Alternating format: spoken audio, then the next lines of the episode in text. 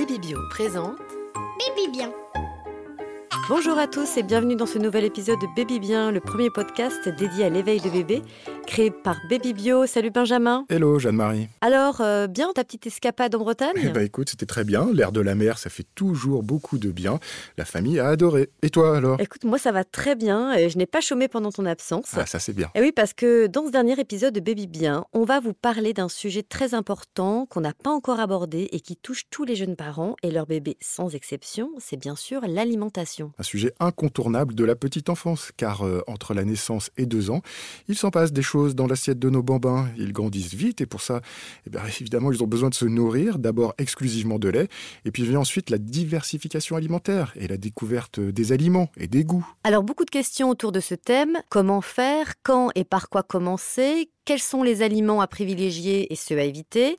On va essayer d'apporter les réponses à toutes ces questions dans cet épisode. Et pour ça, figure-toi, j'ai rencontré pas mal de monde. Ah oui, c'est vrai que tu as eu la chance d'interviewer Léa, l'influente youtubeuse qui partage son quotidien de maman sur sa chaîne baptisée Je ne suis pas jolie, c'est ça hein? Alors tu vas voir, on va commencer d'abord par ma rencontre avec Béatrice de Rénal, qui est docteur en nutrition et fondatrice de Nutri Marketing. Elle m'a appris beaucoup de choses sur ce que contiennent les aliments qu'on trouve dans l'assiette de nos bébés. Et elle m'a même donné un petit cours de cuisine. Allez, on écoute.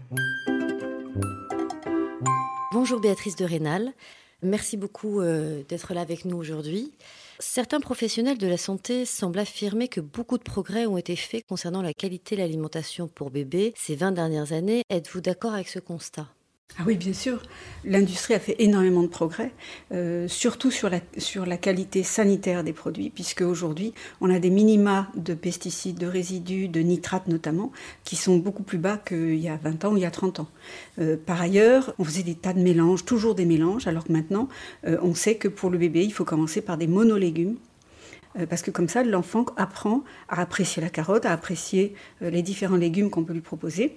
Et puis après, quand il sera un petit peu plus grand, ça sera plus facile pour lui de ne pas être trop néophobe, parce qu'il va reconnaître les choses, euh, et toujours, il faut séparer pour qu'il puisse toujours distinguer. Ça, c'est très important. Mhm. Y a-t-il encore des progrès à faire et à quel niveau? Alors, il y a toujours des progrès en matière alimentaire. Aujourd'hui, on a, on a, quand même des petits pots qui sont bio, euh, ce qui est un vrai progrès pour l'alimentation du bébé, euh, des petits pots et puis évidemment des, laits, les laits premier âge, deuxième âge, les laits de suite qui sont bio, euh, ce qui est beaucoup mieux. Et puis après, d'un point de vue quantité, dosage aussi, ils sont beaucoup mieux dosés qu'avant. Mhm. Alors pour les petits pots, on va être sur du bio avec résultat, notamment sans résidus de pesticides, etc. et puis après, on va essayer d'avoir des produits gustativement de meilleure qualité. Parce que comme là, on stérilise le petit pot par sécurité, ça, altère un petit peu le goût. Donc on va essayer de trouver des fruits et des légumes qui sont particulièrement goûteux, de façon à avoir, être beaucoup plus près de la saveur du produit cru. C'est très important pour votre enfant de voir que vous, vous lui donnez des choses précieuses à manger. Ça lui apprendra plus tard à prendre soin de ses choix alimentaires. Et de fait, vous ne mangez pas euh, trop ni n'importe comment. Mhm. Donc c'est très important. ça, ça me plaît beaucoup ce que vous dites, euh, quelque chose de précieux. Chaque plat que je leur euh, propose, c'est quelque chose de précieux parce que j'ai mis du temps. Voilà, vous avez mis de l'amour dedans, ils le savent. Est-ce que vous êtes d'accord pour aller voir dans mon frigo avec moi et me donner des idées peut-être pour cuisiner aujourd'hui? Oui, je suis curieuse de voir ce que vous avez dans votre frigo. Bon, on y va. Alors, qu'est-ce que j'ai dans mon frigo? Alors là, j'ai quand même une blette qui est un petit peu, comment justement, un petit peu abîmée. Vous mettez que ça ou autre chose avec? Euh, un tout petit peu de pommes de terre oui, aussi. Mais, faisons ça. Faisons ça. Mais les blettes, pour tout vous dire, je vais pas les faire à la vapeur parce que ça va être. Euh, je vais les faire plutôt à l'eau. C'est bien aussi à l'eau? C'est moins bien parce que vous perdez des vitamines. Quand vous mettez des légumes dans l'eau, toutes les vitamines qui sont hydrosolubles vont dans l'eau. Il vaut mieux quoi exactement? Une cocotte pression. Une cocotte pression? Parce que vous raccourcissez beaucoup de temps de cuisson et vous mettez très peu d'eau dedans. Le, le, temps va contre les vitamines.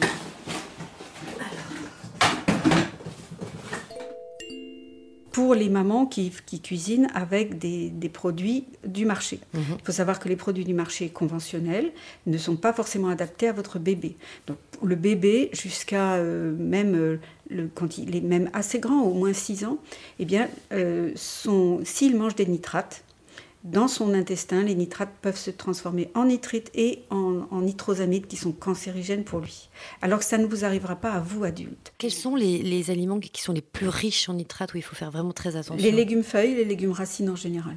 Une carotte bio, elle peut être très riche en nitrates, donc il faut faire très attention. évidemment, les carottes, c'est quelque chose qu'on donne facilement à un enfant. Là, il vaut mieux prendre des petits pots bio mhm. de carottes. Euh, vous pouvez aussi prendre un petit pot bio de carottes et puis le mélanger à quelque chose que vous avez fait vous-même. Quels conseils donnez-vous généralement à de tout jeunes parents concernant l'alimentation de leur nouveau-né? Quelles sont vos recommandations?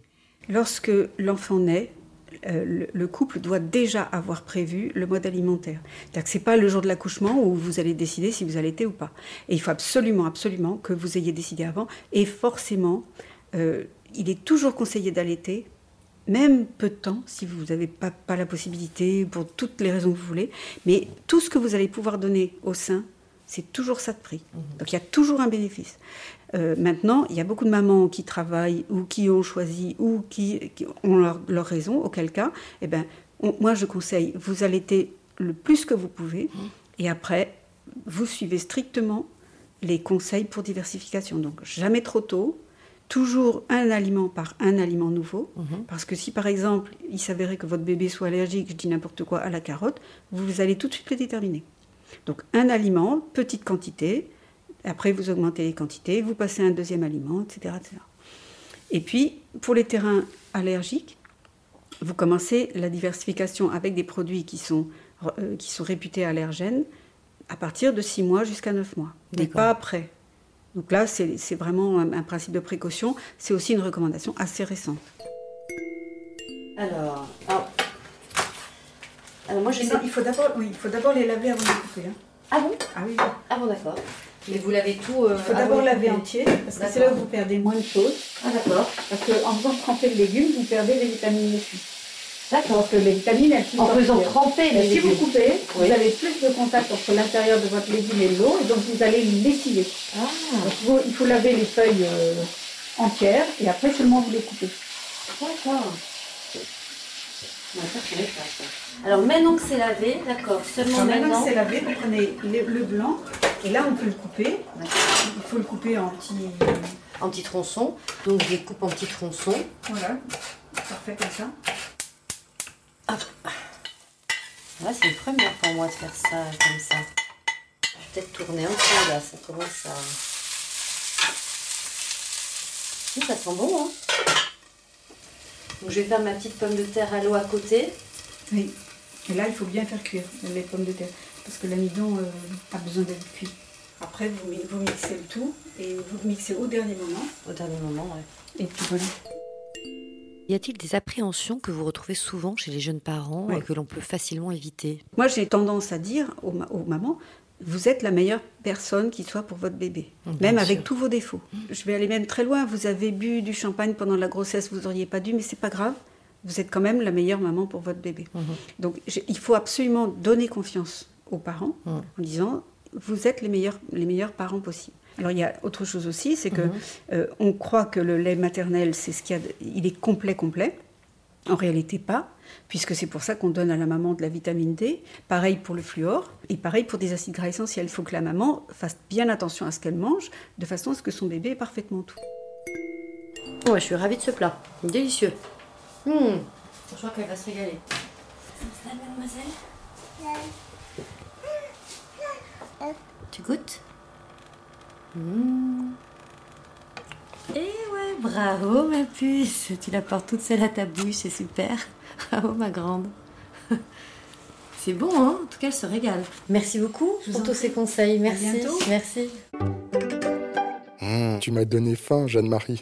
Ce qu'il faut retenir en tout cas, c'est que le repas est un, est un moment de plaisir, euh, qu'on ne doit pas hésiter à, à, cuisiner pour nos bébés selon nos envies, selon nos disponibilités, notre inspiration. Et en plus, euh, ça leur montre les bons gestes pour plus tard. Bref, est-ce que tu as d'autres astuces à partager avec nous, Jeanne-Marie? Alors, c'était drôle parce qu'elle m'a rappelé une expression que je n'avais pas entendue depuis longtemps, depuis le conseil de ma grand-mère, je crois. Ah bon? C'est quoi? C'est un an, un œuf. Un an, un œuf. Oui, c'est pour dire qu'il faut attendre que bébé ait au moins un an avant de lui donner certaines protéines, comme l'œuf ou les viandes rouges. Ok. Alors, on peut penser que c'est important de lui en donner tôt, mais non. Euh, pas avancer un an, et on rappelle que les protéines, c'est une fois par jour et pas deux.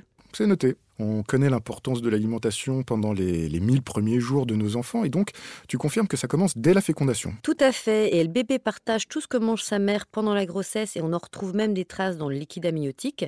Alors c'est une donnée récente, mais on sait vraiment aujourd'hui que si la maman s'est bien nourrie pendant ces 9 mois et qu'elle continue bien sûr à nourrir correctement son bébé après la naissance, Mhm. en lui offrant bah, un panel de saveurs le plus diversifié possible, il y aura plus de chances déjà qu'il grandisse en bonne santé et Mhm. qu'il adopte à l'âge adulte une alimentation euh, bien diversifiée. Ouais, ça paraît évident, mais c'est important de le rappeler. Mm. Et donc, on continuera à proposer euh, des épices et autres herbes aromatiques. Euh, tu sais que chez nous, à la maison, de par mes origines antillaises et les origines coréennes de ma femme, tu imagines, chez nous, la Mm. cuisine, c'est un festival de saveurs et mes filles adorent les plats relevés. Et bon, pour la suite de cet épisode, tu nous emmènes où, Jeanne-Marie?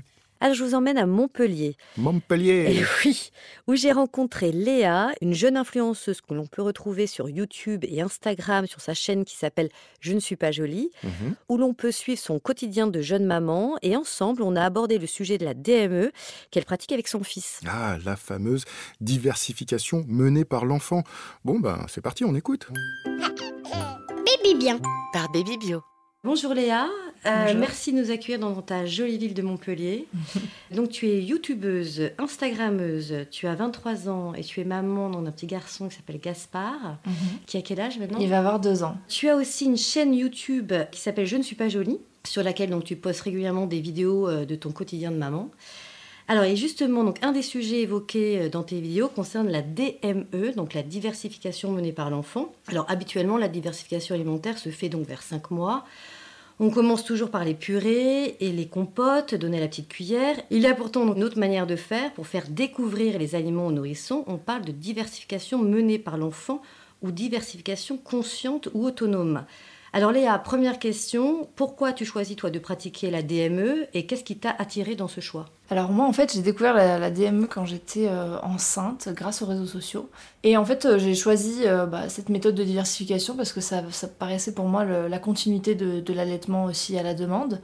Moi je, fournis la, qualité on va dire et lui gérer la, quantité. C'est un peu le, principe de la DME. Il y avait toute un, une, vraie découverte que je trouvais plus complète que la diversification classique. C'était celle aussi qui était pratique pour nous parce que ça veut dire... bah, que partout où on va, on peut lui faire à manger euh, en s'adaptant à nos repas. C'est comme ça qu'on a pris la décision quand j'étais enceinte et puis après on l'a mis en pratique euh, aux six mois de, de Gaspard. D'accord.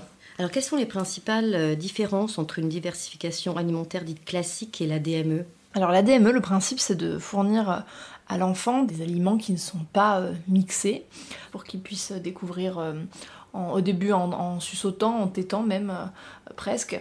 Euh, et puis le, principe c'est vraiment de laisser l'enfant autonome, c'est-à-dire qu'à partir du moment où on lui présente l'assiette, on va pas toucher euh, l'assiette ni l'enfant. Et on va le laisser gérer en fait, le laisser découvrir. Alors il y a des bébés qui sont vraiment dans la découverte au niveau euh, sensoriel, des mains, du toucher, qui écrasent, qui sentent, qui, goûtent, et d'autres qui sont vraiment euh, dès le début en train de vouloir manger. Euh, ça, dépend vraiment des bébés. Moi j'ai eu un bébé qui pendant un temps a vraiment juste touché, juste regardé, écrasé dans sa main les textures, c'était très riche, et puis d'un coup d'un seul, sans qu'on intervienne, il s'est mis à vraiment manger, à mâcher, déglutir, même sans dents, hein, parce que c'est souvent ce qu'on me demande. En fait les gencives d'un bébé sont tellement puissantes que, euh, bah, qu'ils peuvent euh, voilà, euh, déchiqueter des aliments aussi quand ils sont adaptés, donc bien cuits, etc.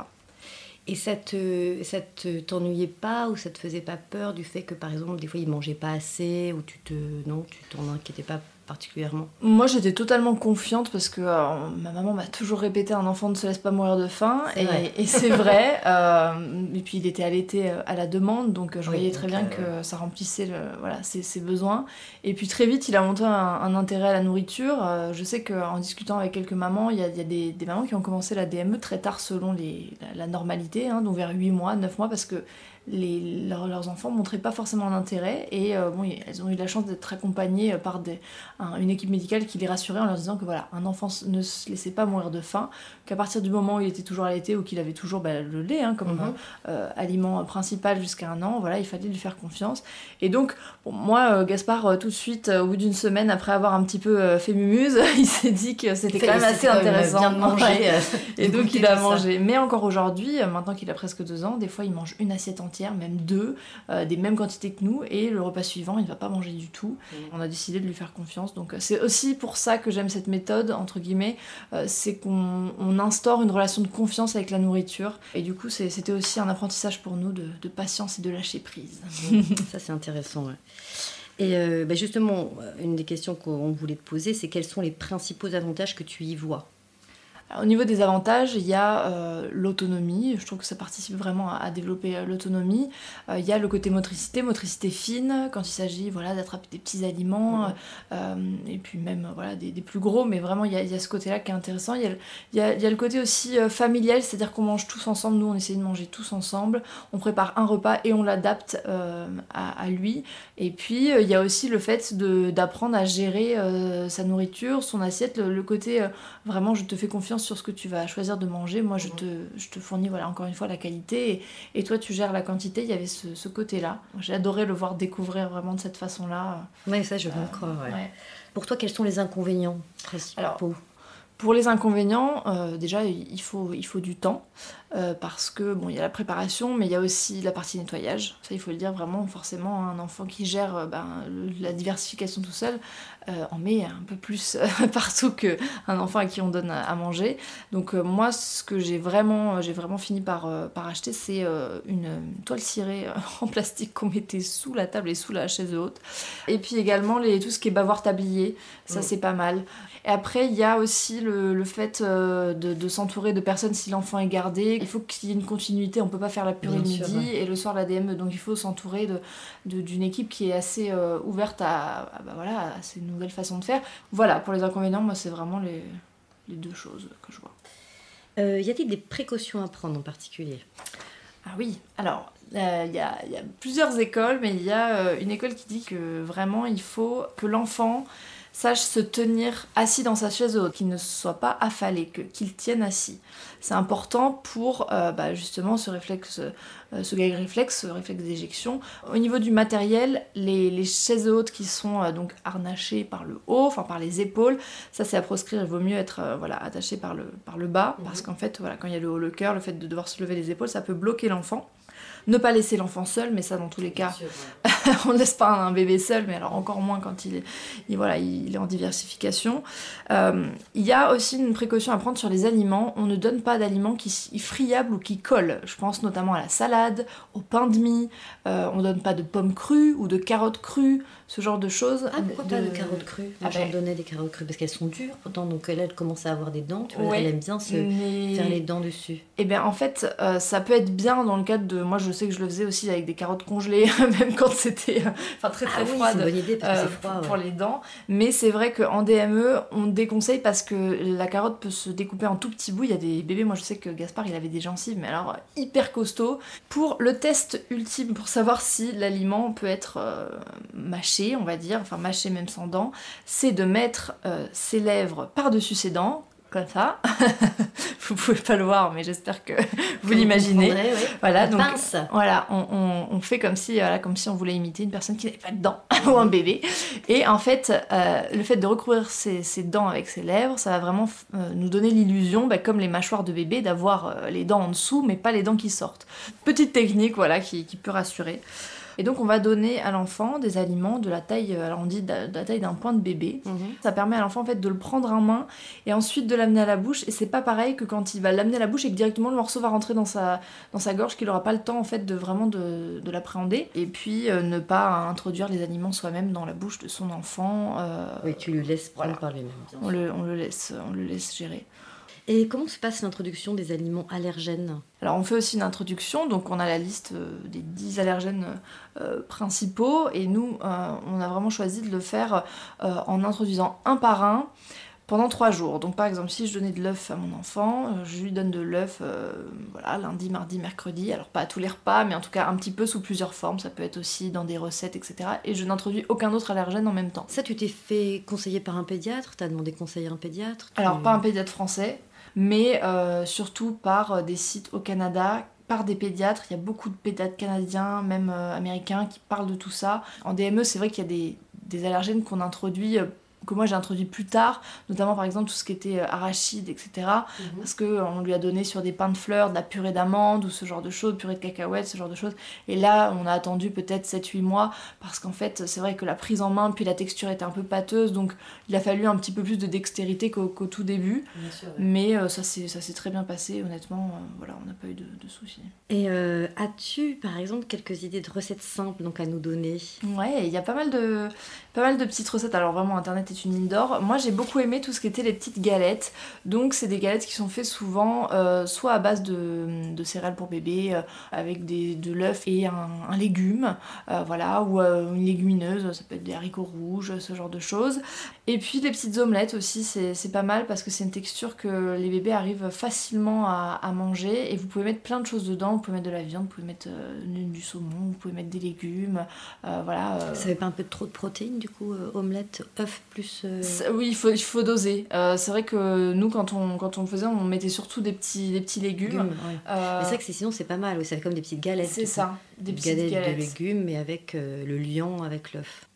Je te remercie beaucoup Léa euh, d'avoir pris du temps pour nous parler de tout ça et de moi de m'avoir fait découvrir la DME que je ne connaissais absolument pas. Bah, merci à vous de m'avoir écouté.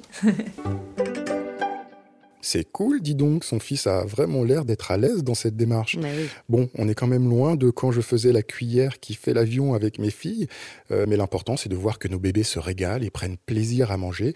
Et surtout, n'oublions pas que le goût est tout aussi important que les autres sens et donc il faut le cultiver. c'est sûr, et alors tu sais, moi maintenant j'essaie euh, la DME avec Céleste. Mhm. Alors je pense que c'est vraiment super de pouvoir le faire si on a le temps, mais bon, évidemment pour les parents qui rentrent tard et qui euh, n'ont qu'une heure pour manger, laver, coucher leur bébé, ça me semble compliqué. Ah Surtout qu'il faut rester vigilant à ce qu'il mange et notamment aux quantités parce que tu vas voir euh, les avis divergent. Ah oui? Oui, parce que je suis retournée voir ma pédiatre, le docteur Gonzalez, qui s'occupe du lycée Céleste. Je lui ai posé la question de la DME, elle m'a donné son avis. On a aussi parlé de l'allaitement et de l'organisation des repas pour bébés. C'était vraiment intéressant, tu vas voir. Allez.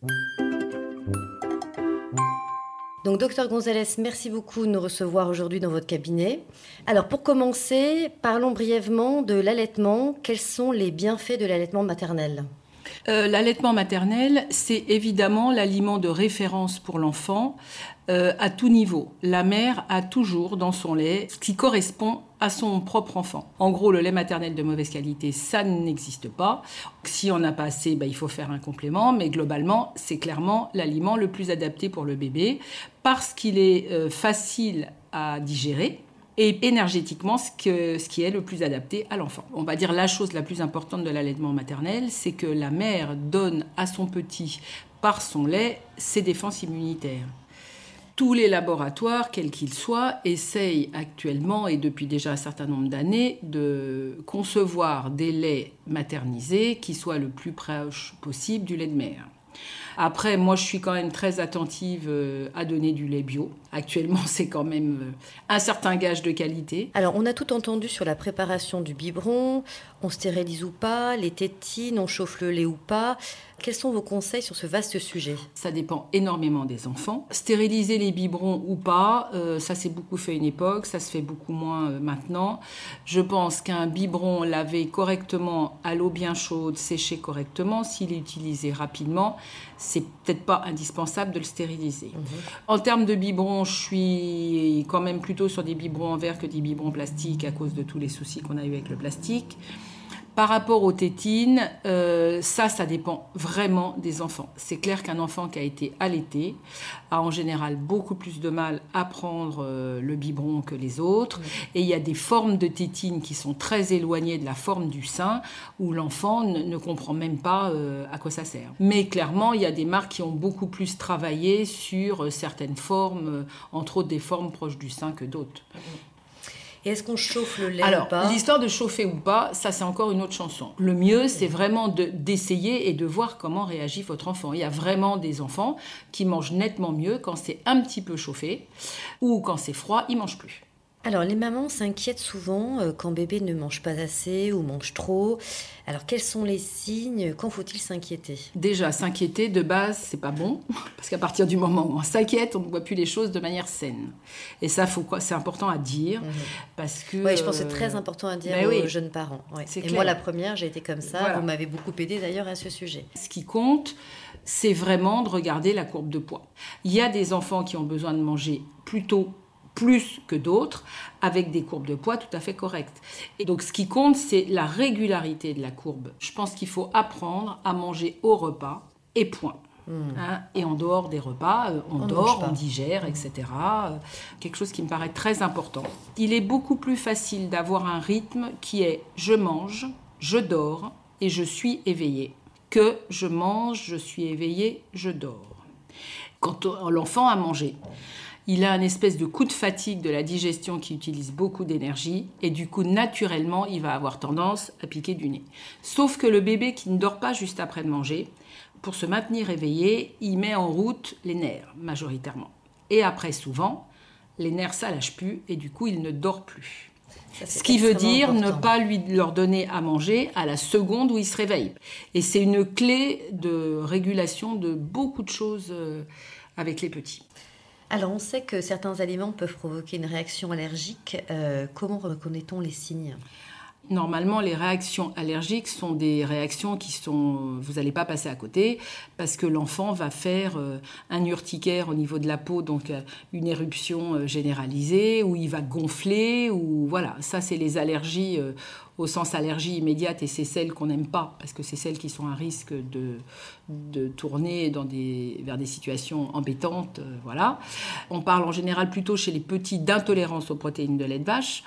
Euh, ça peut, on peut avoir des manifestations cutanées du type euh, eczéma, du type de l'urticaire, du type des plaques un peu divers et variés.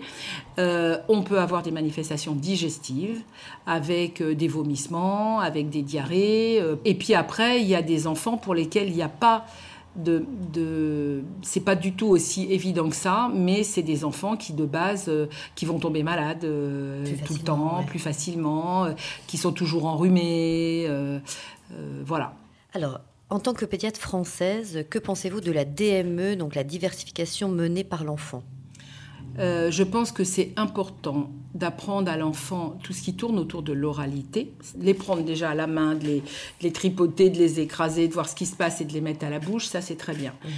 Moi personnellement, euh, j'ai pas une excellente opinion de la DME parce qu'en fait c'est très factuel. Les mamans qui sont venues en faisant la DME, les enfants ne grossissent pas correctement. Parce que majoritairement, les enfants, ils commencent un petit peu, ça les intéresse, et puis après, franchement, ils préfèrent, souvent, ils préfèrent faire autre chose que de manger, et du coup, ils regardent, ils jouent, et dans la pratique, ils ne mangent pas assez.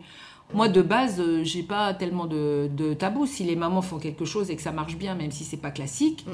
Mais là, euh, vraiment, à chaque fois, les problèmes, ça a été euh, la prise de poids. Très bien. Bah, écoutez, en tout cas, merci énormément, euh, docteur Gonzalez, pour nous avoir reçus et pour vraiment euh, tout ce que, toutes ces précieuses informations. Eh bien, euh, elle a l'air vraiment super, ta pédiatre, Jeanne-Marie. Elle est super et c'est elle vraiment qui m'a accompagnée pour la diversification d'Ulysse et Céleste et plein d'autres choses encore. Je la remercie encore aujourd'hui. Ok, et alors, concrètement, comment tu appliques la diversification avec euh, Céleste? Alors, c'est très méthodique, mais finalement, c'est assez simple. Aux alentours de six mois, il faut commencer à introduire progressivement des aliments les uns après les autres. On commence le midi par 30 grammes de légumes Mhm, la première semaine, puis 60 grammes, 90, etc. mhm, mhm. Avec évidemment le sein en complément ou le biberon. Puis quand on arrive à 150 grammes à peu- près de légumes, on introduit la compote de fruits au goûter. mhm. Et viennent seulement ensuite les protéines, comme la viande blanche et le poisson, pour commencer. Alors évidemment, il faut faire très attention à ce qu'on achète et privilégier le bio parce que l'organisme des bébés est plus fragile et il n'a pas les mêmes défenses immunitaires que nous. Eh Bien, c'est noté, c'est très clair, et ça tombe bien parce qu'on a pratiqué la diversification comme ça à la maison. C'est très bien. Alors si je retiens moi, en tout cas une seule chose, c'est que surtout chaque bébé est unique et donc chaque diversification aussi. Alors allez consulter votre pédiatre pour lui demander conseil et ensuite suivez votre instinct. Et du coup, c'est à nous de les accompagner, de leur faire euh, toucher, découvrir, goûter, et puis aussi ne pas baisser les bras, ne pas hésiter à proposer encore et encore un aliment qui a priori euh, ne plaît pas. Je peux témoigner, Joséphine a eu un peu de mal euh, avec quelques légumes, le brocoli, le chou-fleur, les fameux choux de Bruxelles. Mais bon, on lui en a reproposé régulièrement sous d'autres formes, et petit à petit, elle a apprécié. Aujourd'hui, elle mange de tout. Oui, alors c'est sûr, ce ne sont pas les aliments les plus évidents, hein, ceux que tu as cités. Fort en goût. Alors, il faut parfois, apparemment, un dix tentatives pour qu'il s'habitue enfin à un aliment. Donc, il ne faut pas baisser les bras. Même si bébé fait la résistance, il finira par se faire au goût et vous aurez gagné. Ça enrichit son capital de goût et il vous en remerciera plus tard. Tout à fait. Bon, eh bien, c'est le dernier épisode de Baby Bien consacré au bien-être de nos bébés. On espère que nos aventures vous ont plu et que vous aurez appris plein de choses à travers cette série de podcasts. Mais si l'on doit retenir une leçon de toutes ces expériences, c'est que vous devez avoir confiance en vous. Et surtout, n'oubliez pas que le bien-être de bébé, c'est aussi et d'abord votre bien-être. Mhm. Les bébés sont des éponges. Si vous êtes bien dans vos baskets, dans vos assiettes, dans vos corps et vos têtes, vos bébés le sentiront et en tireront tous les bénéfices. Et oui, et rappelons-le, être parent, ça s'apprend. Et aider son tout petit à grandir n'est pas une science exacte. Alors, chaque bébé est unique et demande une attention particulière pour bien grandir, mais ce qu'il veut avant tout, c'est bien sûr votre amour. Alors écoutez-le, écoutez écoutez-vous et autant que faire se peut, accordez-lui du temps. Alors nous sommes vraiment ravis euh, d'avoir pu partager tout ça avec vous. Un grand merci à vous qui nous avez écoutés euh, durant ces quelques mois et j'étais ravie euh, d'animer ce podcast avec toi, Benjamin. Eh bien moi aussi, Jeanne-Marie, on reste en contact et on se donne des nouvelles de nos enfants. Avec grand plaisir. Et vous, alors chers auditeurs, continuez à vous abonner au podcast Baby Bien, à le partager et à nous donner votre avis. Et bien sûr, on vous souhaite tout le bonheur du monde à vous et à vos bambins. Alors on dit au revoir les filles. Bye bye. Papa Tendre bisous. Bisous à tous.